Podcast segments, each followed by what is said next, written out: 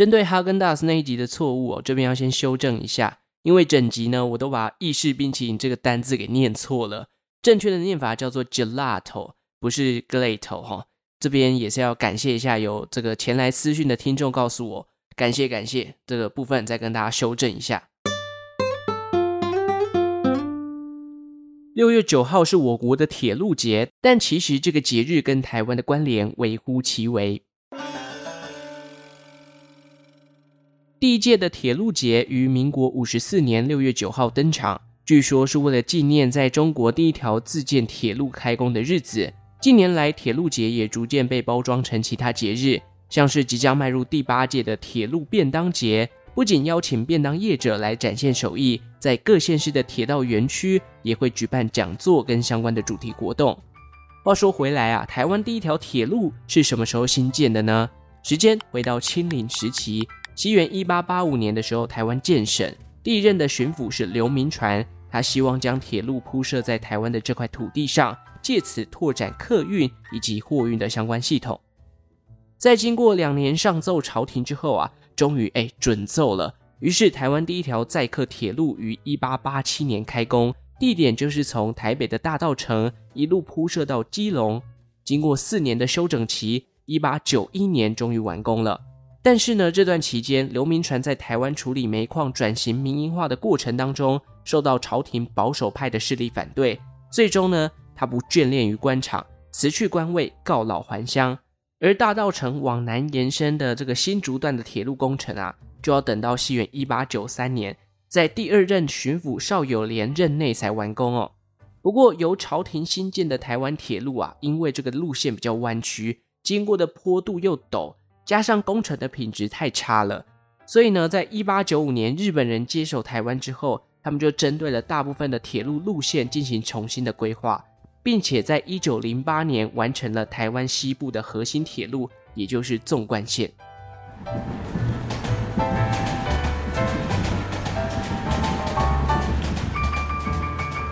以上呢，就是台湾第一条铁路到后来变成纵贯线的一个呃简单的说明啦。那明天呢，就是六月九号了。虽然派翠克现在是确诊的状态，大家应该听声也听得出来，但是要来跟大家分享一下这个节日啦。其实除了台北车站大厅会有铁路便当节的活动，刚好这一天也会有一个跟台湾铁路有关的纪录片要在电影院上映了。这部片的名字呢叫做《南方寂寞铁道》，那它呢是由金马最佳纪录片导演萧菊珍所执导的，耗时了六年的时间。记录了台铁的南回线走向铁路电气化的故事。那我很荣幸啊，在前几个礼拜收到了试片的邀请。坦白说，我在进电影院之前，我真的觉得啊，我很怕我会睡着，因为刚下班哦，然后里面冷气又凉凉的，这个椅子也很舒服，这么舒服的空间，搞不好看到一半又是纪录片，就会沉沉的就睡去了。这样，不过看完之后，我个人是蛮喜欢这部这个纪录片的风格啊。于是呢，就特别制作了这一集啦。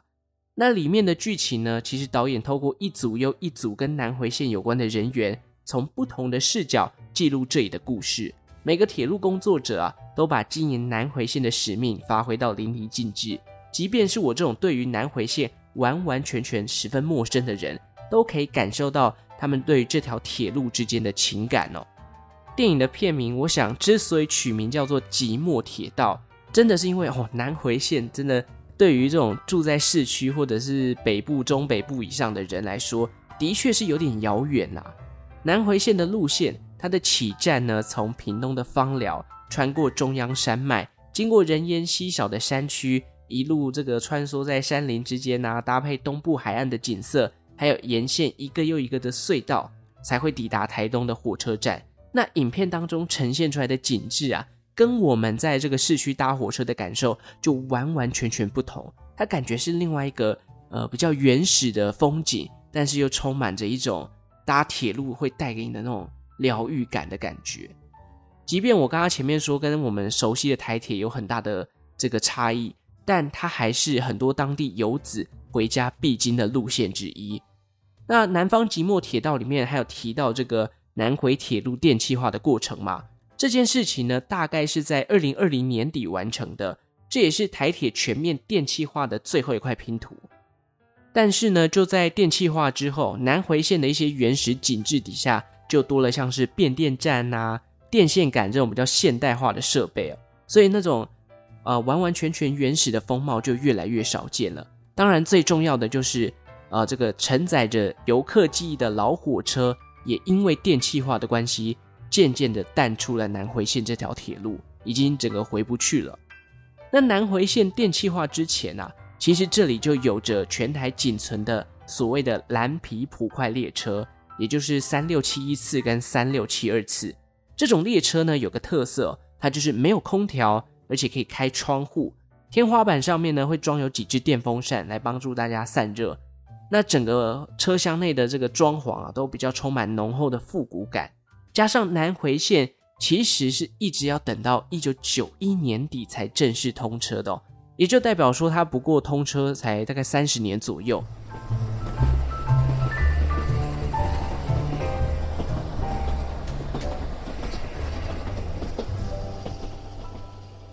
随着时间来到二零二零年的十二月二十二日。这一天呢，也是蓝皮普快列车最后一次开车了。纪录片的画面呢，来到这边呢，也是来到情绪最满的时刻啦。原本寂寞的南方铁道，瞬间涌入了好几倍的游客人次，大家都想亲眼见证南回线电气化之前的最后时光。有人呢，就这样搭着这个蓝皮普快，一路从起站坐到底站，就像是在帮这班老火车践行一样。这让我想到，因为我本身是台中人嘛。我也经历过这个台中火车站二代站体走入历史的时刻。记得我高中，呃，因为数学烂，然后就重补修，那所以暑修的时候，我就要搭火车从台中抵达丰原。那那时候的丰原火车站啊，还有前后站之分。我跟我几个朋友都会走上这个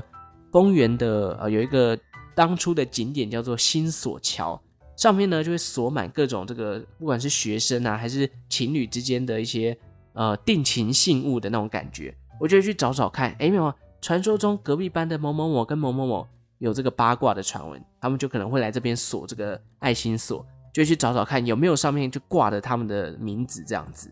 那因为我以前高中是读丰原高中啦，所以我从学校走到丰原火车站大概要走半小时的路程，但那一段时间真的是回忆满满哦。即便这座桥后来好像是有保留，但已经。不再是原汁原味了，那感觉已经不一样了。当时的站体就跟现在的台中火车站一样，是完全无法取代的。我必须说，就是新站体虽然比较不拥挤了，但这种复古的气氛啊，是完全没有办法重现的哦。还记得今年农历年期间呢，我还跟我妈去二代站体，就是现在的这个台中铁道文化园区去走走，看到那个以前搭火车的场景啊，真的还是会回忆涌现。不知道有没有一些听众是台中人，你应该对二代站体也会有一些就是回忆的画面啦。难怪人家会说，火车呢，它不只是一个运输的工具，更是一个承载回忆的场所。那如果有听众，你本身是南回线的长期乘客，推荐你可以进电影院欣赏这一部《南方寂寞铁道》，对你来说应该非常非常的有感觉。那如果你是铁道迷的话，这部纪录片呢，对于南回线的故事跟演变的呈现方式，也会非常贴近这个铁路爱好者的视角啦。那如果像是我，对于这个南回线完完全全陌生的人，南方即墨铁道会让你有机会可以去认识这条台湾极近又美丽的解忧路线。虽然呢，现在是没有机会再坐到蓝皮普快车了啦，但是如今台铁有推出所谓的蓝皮解忧号，用最复古的方式，在充满隧道跟山海景色的铁轨上巡礼。车上呢，还会有导览解说，可以更加的深入每一站当地的这个背景故事。所以如果大家有兴趣的话，除了可以去支持纪录片之外，也可以去找找看蓝皮解忧号的这个搭乘方式哦。它已经变成是一台观光列车了。好，说那么多呢，下方资讯栏有关于南方即墨铁道的连结，赶快点下去，因为明天就要上映了。有兴趣的朋友一定要进电影院支持一波了。好，这一集就到这边啦，我的声音快没了，感谢大家的收听，记得订阅这个频道，五星好评送出来，把节目分享出去，也祝福我自己早日康复，拜拜。